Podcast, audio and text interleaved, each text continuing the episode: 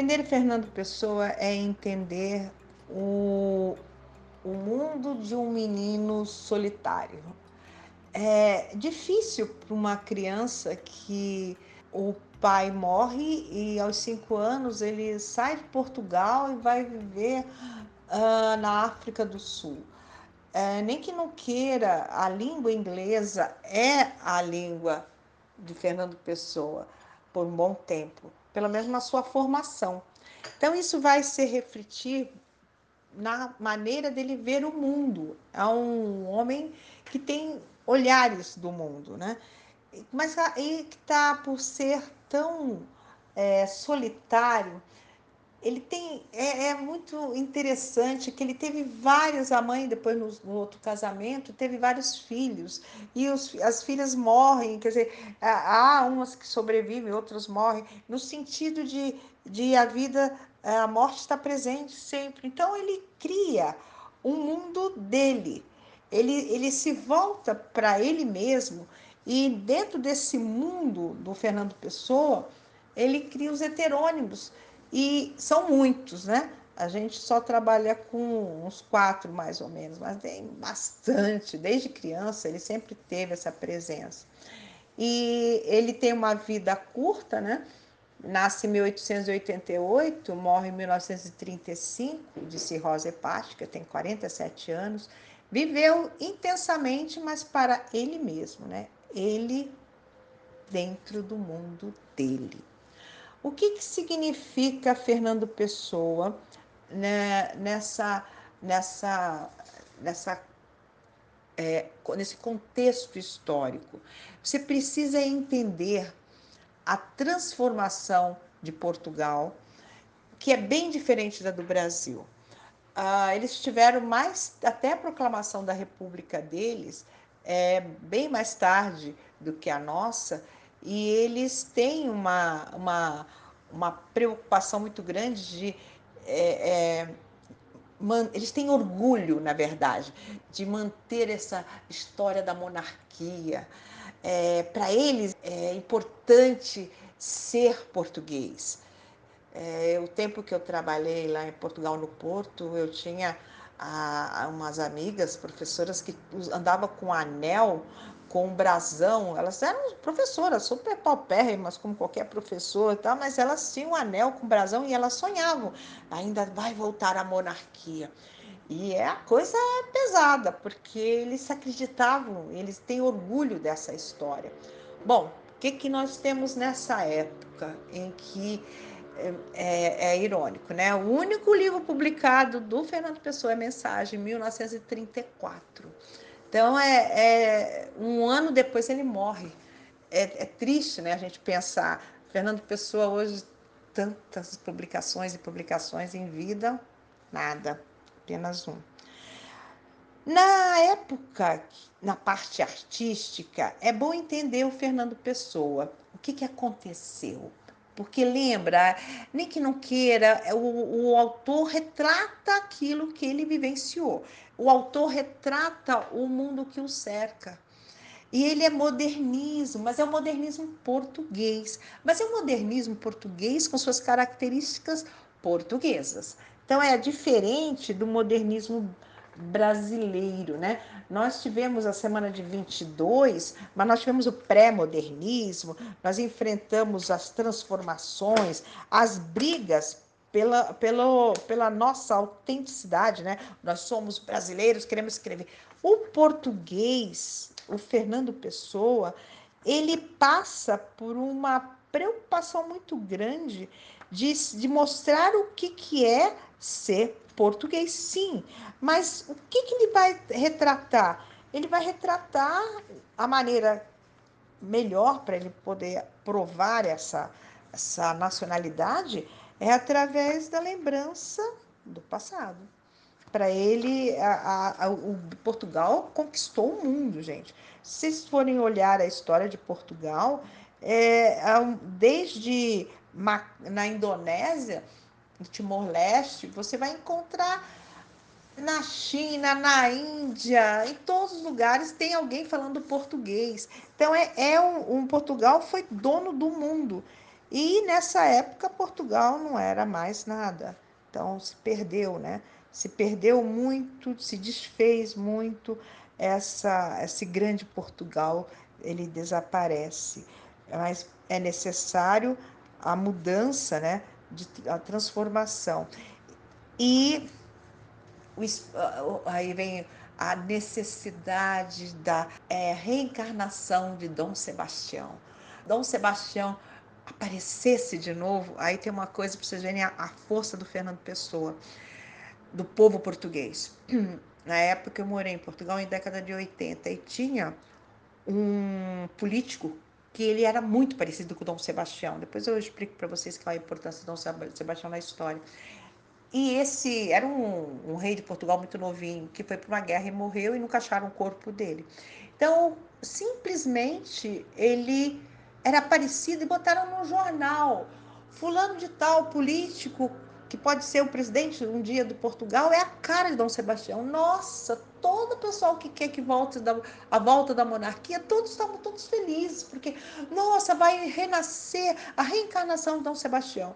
A minha, meu, minha, minha surpresa, fiquei estupefacta, né? A palavra certa, em estado de choque, foi que no dia seguinte botaram uma bomba debaixo do carro do político e mataram ele simplesmente porque poderia voltar à monarquia. então vamos liquidá-lo. Triste, né? Mas isso aí é realidade, não é ficção não, tá? Então vamos lá. Em 1900, nós temos o primeiro livro do Freud, que é a interpretação dos sonhos. Foi uma revolução de uma maneira de trabalhar com o inconsciente. E isso bagunçou muito o questionamento da própria existência, né? Vamos começar a questionar o, o, porque, o que nós fazemos com a nossa mente e o que a nossa mente faz com a gente. E isso foi forte demais. Pena que ele publicou em 1900. Se fosse 1901, seria o livro mais importante do século XX, mas ficou para o século XIX mesmo. E na arte, nós tivemos o cubismo, que de uma certa, em 1906, que de uma certa maneira é a leitura dos vários eus, né? os vários lados que o homem tem. E isso vai se concretizando e vai desenvolvendo vários outros tipos de cubismo. Tem o cubo futurismo e vai, vai além. E o futurismo aparece em 1909, quer dizer, nada do passado me interessa, só me interessa entender e, e trabalhar com o presente, com as teorias do presente, com as obras do presente. Isso é, é, é o gosto pela, pela máquina, pelo cheiro de, de de querosene, né? cheiro de gasolina, é muito forte. Em 1916 temos o dadaísmo, então vamos. É, nada é importante, é, perde totalmente o sentido. É, é, uma coisa muito até escatológica, né? Muito violento o dadaísmo. E depois, em 1924, nós temos o surrealismo. Ah, esse surrealismo é forte, ele vem mais, mais do que nunca. É, não esqueça que nós tivemos os, o simbolismo lá atrás, agora vem um, um surrealismo mais forte. Então, é, é essas transformações uh, de um homem culto como o Fernando Pessoa, não esqueça que o Fernando Pessoa ele tinha a, a língua inglesa como alfabetização, né, a base. Depois ele volta para Portugal com 17, 18 anos e vai viver de uma herança que ele recebeu da avó, abrir uma tipografia, faliu, tá? No fim ele vai escrever, vai trabalhar numa editora e vai participar dos movimentos literários da época. Amigo dele, Mário de Sá Carneiro, também se matou aos 20 e poucos anos, e a Flor Bela Espanca, que também se matou. É difícil a gente é, pensar numa pessoa é, totalmente equilibrada. Ela, ele reflete toda essa consciência né, de toda a transformação humana. É, tem também umas interferências é, da época, uns certos modismos de usar alguns alucinógenos que era comum na juventude usar, mas tinham uma conotação diferente de hoje, né? Eles queriam descobrir a mente, não ficar drogado, ficar doidão, por ficar doidão, não é nada disso. É, você tem um, um reflexo disso, ele vai ser tão crítico de sentir essa transformação, essas transformações que ele é o tradutor do livros Vedas. Ele conseguiu, do sânscrito foi para o inglês, do inglês ele fez a tradução para o português. Os livros Vedas é o livro de 5 mil anos antes de Cristo, tem toda a base de todas as religiões. É muito, muito, muito, muito complexo. E ele fez essa tradução. E outra pessoa que também seguiu um, um, lado de mundo, um universo intelectual enorme, é o Guimarães Rosa. E o Guimarães Rosa vai usar o livro que Fernando Pessoa traduziu, os livros Vedas, para trabalhar com toda a obra dele, principalmente o Grande Sertão Veredas. Então, há uma, uma, uma um borbulhar de cultura de coisas esotéricas com S e com X, né? Com X é aquilo que você sabe, com S é aquelas são as seitas fechadas, aquelas reuniões fechadas, aqueles pensamentos de grupos é, herméticos, né? E eles vão questionar em todos os sentidos tudo. A diferença é que o Guimarães Rosa, por exemplo, era católico, mas nunca se desprendeu do resto, da cultura universal. O Fernando Pessoa, ele vai mais para o lado esotérico mesmo, de descobrir numerologia, cabala, tudo isso eles vão estar é, cercados de curiosidades, informações e conhecimentos. E como é que o Fernando Pessoa faz isso? Ele tem um lado estranho do Fernando Pessoa, que é a atividade como astrólogo, né? O do ocultismo. E isso é muito forte. É, no início, na nova poesia portuguesa, ele traz saudosismo, né? ele traz essa, é, essa ideia. É uma gloria, gloriosa, é um Portugal gloriosamente renovado é, o Supra Camões, né? Ele vai trazer, mesmo naquele do Velho do Restelo, mostrando que vão se arrepender, por Camões não. As glórias, o Camões e suas glórias, ele vai retratar. É engraçado que Mensagem é o único livro publicado, né? E é o Supra Portugal.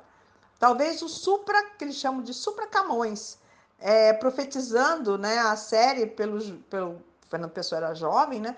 A produção mais madura e, e irônica do, de mensagem, né? Porque, na verdade, o Portugal não foi, o poema Portugal não foi, que não foi, né? Foi o Portugal que não foi. É, é, ele tenta mostrar aquela ideia de que os fingimentos da vida foi tão fértil, né? que é, esse nacionalismo místico do sebastianismo na racional que ele tenta mostrar é a profetização de Portugal, né?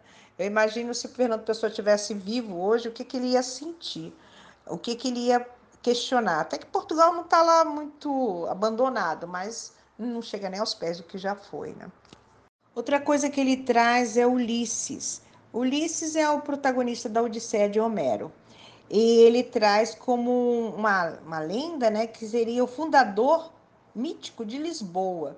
A lenda diz que nas suas andanças Ulisses para na margem do rio Tejo e resolve fundar ali um nome, uma cidade cujo nome é Ulisipona, depois Lisbona, depois Lisboa. É uma explicação bonita, né? E ele traz isso como uma coisa muito forte. E é a força, né, do, do, do português o mar português é muito violento porque ele, a plataforma deles é curta. Então, a, a, a, a olhar de Portugal é, dá uma sensação de força, porque eles tinham que criar é, navegações, é, barcos, né, criar é, transportes para conquistar o mundo e conseguiam. Certo que saíam 13 caravelas e voltavam três, mas eles conseguiam fazer a transformação, eles conseguiam fazer a conquista. E Portugal é, era e sempre foi para os portugueses a história de Portugal é de conquista do mundo, né? Não nada mais nada menos do que só o simples mundo. E ele traz isso na primeira parte. O brasão português é o conjunto de peças e figuras dispostas no campo de escudo ou fora dele, que representa as armas e a nação.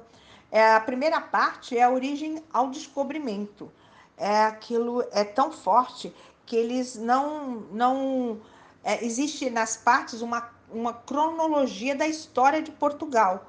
Então, ele traz isso e, e mostra bem a, formação do povo e a luta. Né?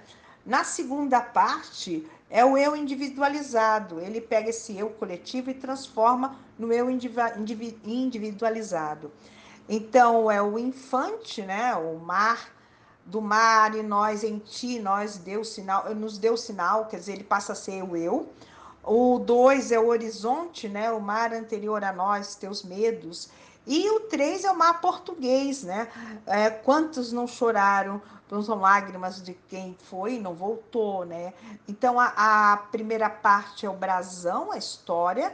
A segunda, lógico, é a formação da, da nacionalidade, a expansão territorial perfeita na primeira parte. Na segunda é o domínio, né, e o apogeu. E na terceira é o declínio, é a decadência, né?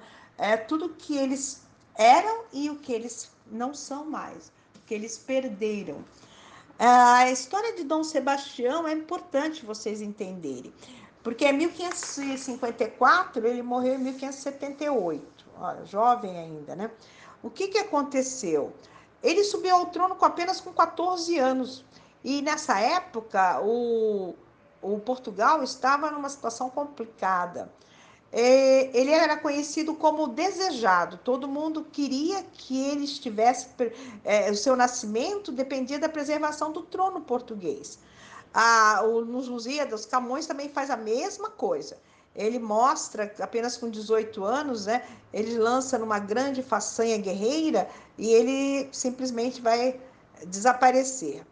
Na época, o Império Português é, passava por uma profunda crise, né? E o jovem era a esperança e ele foi para uma campanha no norte da África e terminou derrotado, né, em 1578 mas o corpo dele desapareceu e eles acreditam que ele caiu sobre o domínio do rival, que era o Felipe II da Espanha. Mas durante 40 anos, aí é que vem. O... Quando o Camões, em 1580, morreu, ele deixou um, no final dos Lusíadas um legado dizendo ele tinha a sensação de que Portugal ia ser dominado por um outro ia desaparecer porque ia ser dominado por um outro povo, né? ou um outro, teria um outro país dominando. E foi que exatamente aconteceu. Durante 60 anos, Portugal foi domínio da Espanha. Aí nós temos uma, uma preocupação de manter a língua portuguesa, porque era proibido ensinar português. Então, imagina a situação. Eles queriam manter essa língua portuguesa de qualquer jeito. Então, tinha muito peças de teatro fazendo ironia à educação espanhola. E nesses 40 anos é que criou-se em Portugal o mito do sebastianismo. Porque eles achavam, bom, agora o rei desapareceu, mas ele vai voltar. Ele vai voltar e vai devolver a glória perdida. E continua existindo esse, esse o desejado, que é o que eles chamam do sebastianismo, que perdurou e vai continuar até hoje. É, ele, o, o padre Antônio Vieira vai mostrar, é, vai ter essa convicção, e o Fernando Pessoa não vai deixar por menos.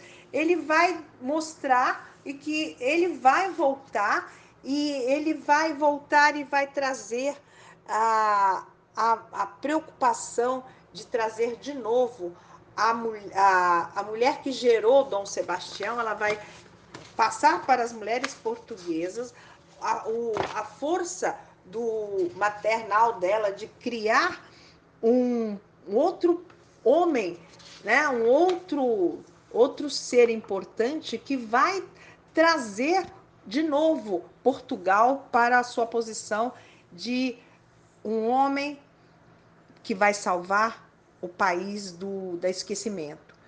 É, o encoberto né, é o futuro português, é o rei Dom Sebastião que saindo do seu, né, daquela, da, daquela coisa que ele está escondido, ele vai, re, vai fazer de novo o destino reservado do país. Gente, é muita vontade de voltar a ser um grande império. É, é uma necessidade, e o Fernando Pessoa faz isso com a maior sutileza. Só que a diferença é que o Fernando Pessoa ele traz isso com um, um espírito muito forte de nacionalismo. E é uma maneira dele mostrar, é lógico que é um mito, mas é uma maneira dele mostrar o quanto a, o povo português deseja se transformar, quanto o povo português deseja voltar a ser importante. E é impressionante que o, o português em si, ele acredita até hoje. Ele espera ardentemente que tenha essa convicção, que, que isso aconteça.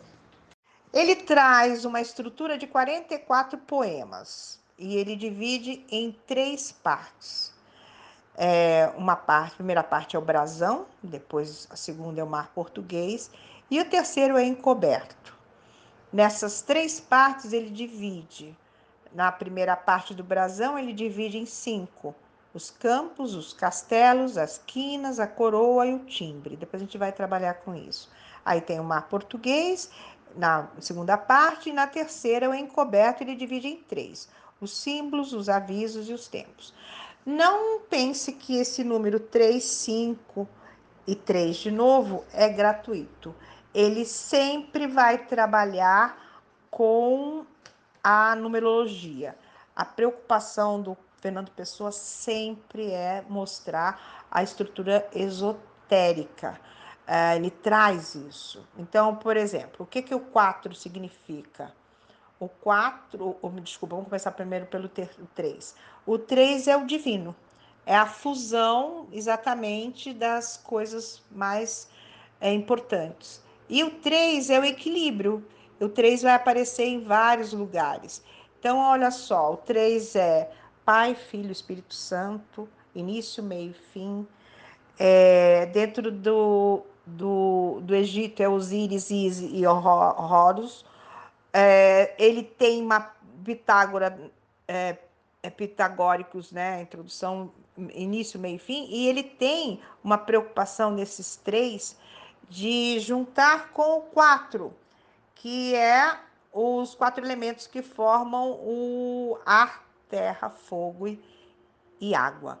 É, o 3 com 4 dá 7. Ah, você vai dizer, mas isso é sem querer. Não, não é nada sem querer. Ele é ocultista, hermético, esotérico, cabalístico. Ele tem uma preocupação, por exemplo, o mar português tem 12. 12 versos, 12 são 12 signos do zodíaco, são 12 apóstolos. 12 é 7, é 4 vezes 3, dá 12. É, o 5, ele vai trabalhar com a linguagem, né? É o 2, que é os seus complementos, o yin yang, e o 3 é o equilíbrio. É, é, se você puxar o fio e começar a fazer análise junto com a numerologia, você fica impressionado. Esse cara estudavam muito e eles sabiam o que eles estavam fazendo e por que estavam fazendo. Ele vai atrás dessa simbologia toda. A preocupação dele em, tem algumas é, intertextualidades que ele usa mas está tudo ligado à própria história de Portugal e às histórias da Idade Média e da Europa. Por exemplo, a demanda do Santo Graal, o que, que é?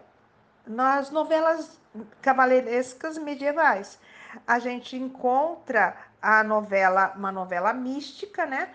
E a superação do, do humano, que é a devoção. Então, ele diz que tem três ciclos, olha o três de novo o bretão, o carolígio e o clássico. E o bretão vai dar origem a Portugal.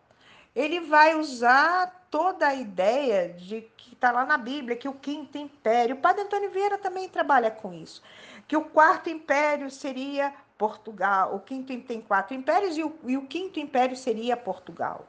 É uma, uma, uma preocupação com os símbolos é, os valores que ele mostra está no escudo, está na espada, no simbologia. E ele vai usar exatamente esse tipo de preocupação na hora que ele faz a divisão do primeiro, a primeira parte do livro no brasão, que é o símbolo de Portugal. É, se vocês procurarem no livro, vai ter o brasão, ele tem os campos, que eram as terras portuguesas, né? O castelos, as quinas, que seriam os, os lugares, é, os cinco números, né? Que os sonhos dele, o desejo de alcançar, a coroa e o timbre. E é interessante que, a, se você estudar um pouquinho a história de Portugal, você vai ver que foi uma formação. Portugal surgiu de um presente que uma mãe deu para um filho. Simplesmente ela disse assim para o filho: Filho, vou lhe dar essas terras, fique com elas. Ah, o filho vai ter essas terras e um dia ele chega e diz assim: Ah, não, eu quero transformar isso no meu país. É lógico que a mãe não vai gostar nem um pouquinho, mas ele vai brigar e vai conseguir ter as suas terras e essas terras se transformarem em Portugal. Nós temos uma, uma, uma um, também um reflexo político da época. Né? O Portugal tem uma ditadura de 1905 a 1906 e é pesada essa ditadura e em 19, Franco, né? Em 1912 a 1915, nós temos a, os jovens republicanos brigando, né? E cai a monarquia só em 1910. E é instalada a República. Imagina, a nossa está lá em 1889, deles em 1910.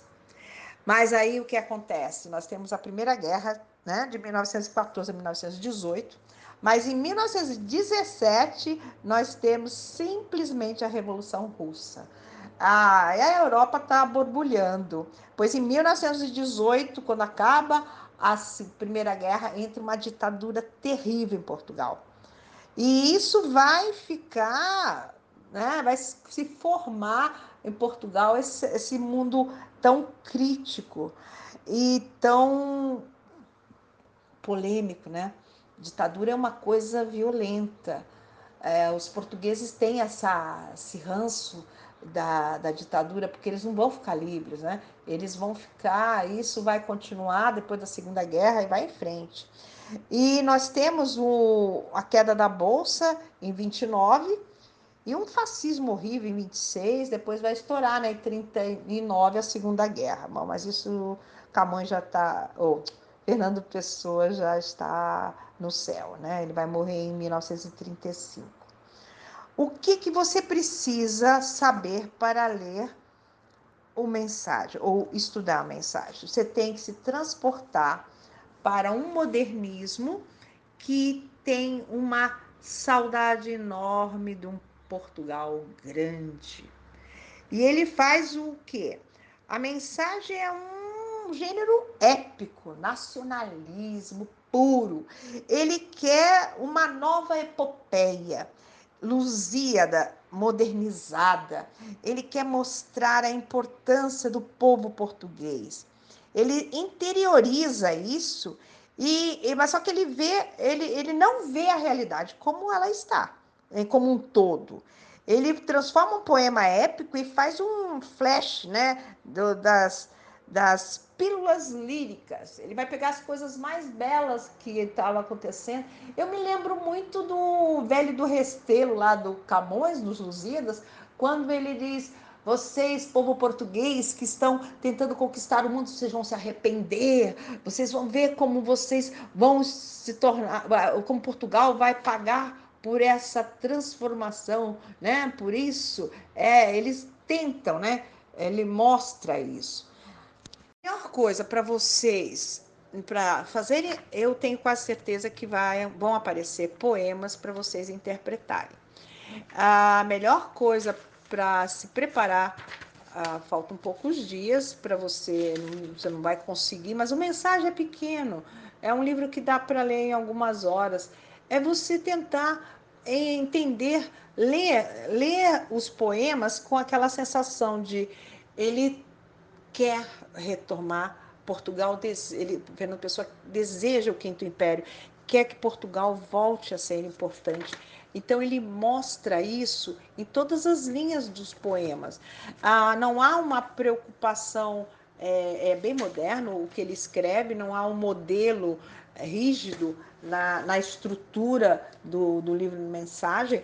É uma coisa que é forte é a preocupação dele mostrar com palavras é, bem elaboradas, né?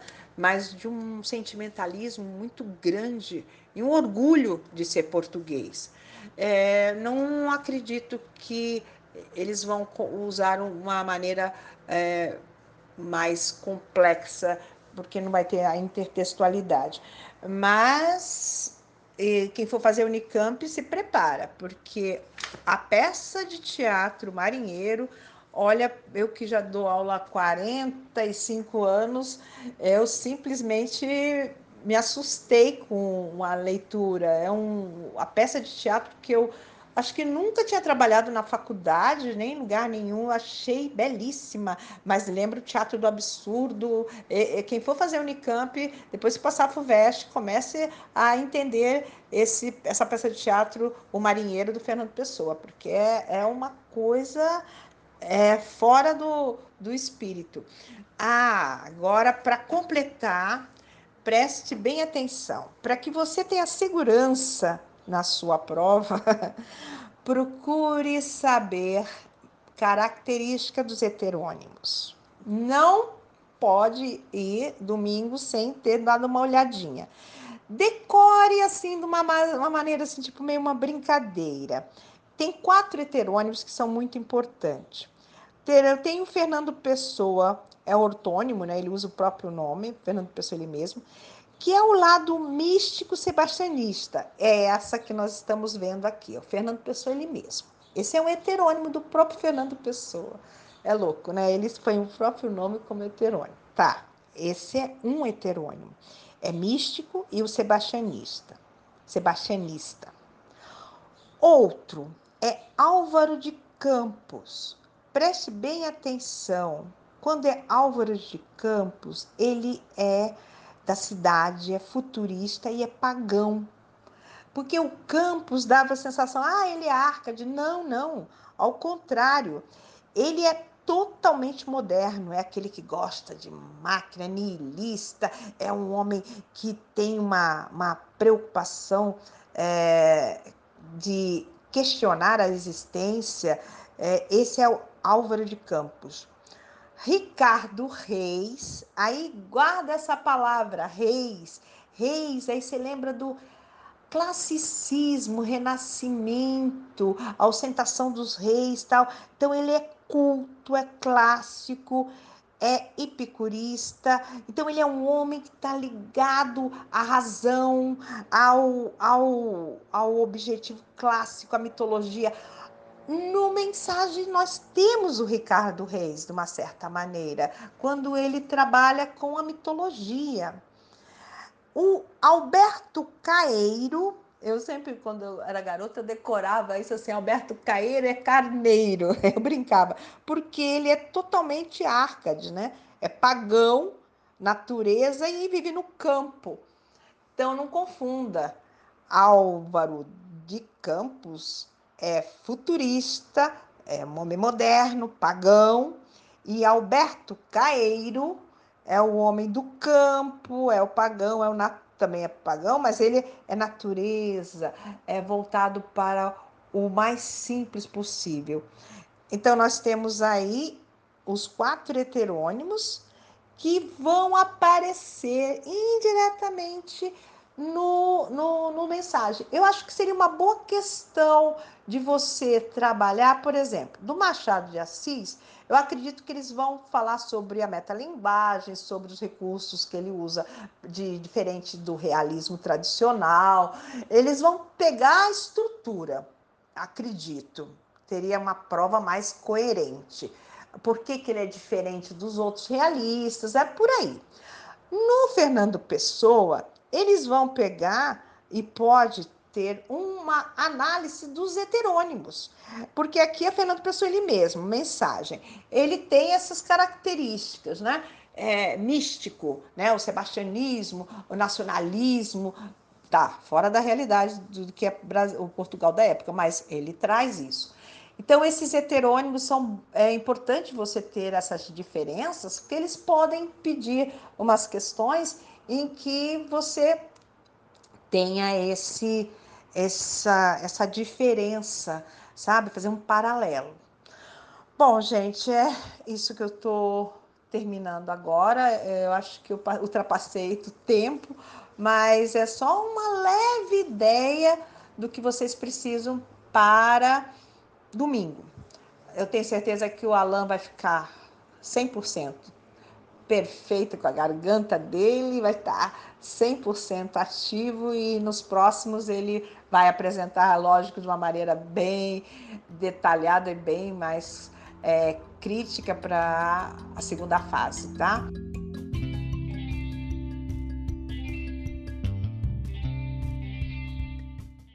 Beijo grande, tudo de bom, boa sorte para vocês. Eu espero que tenha ajudado um pouquinho.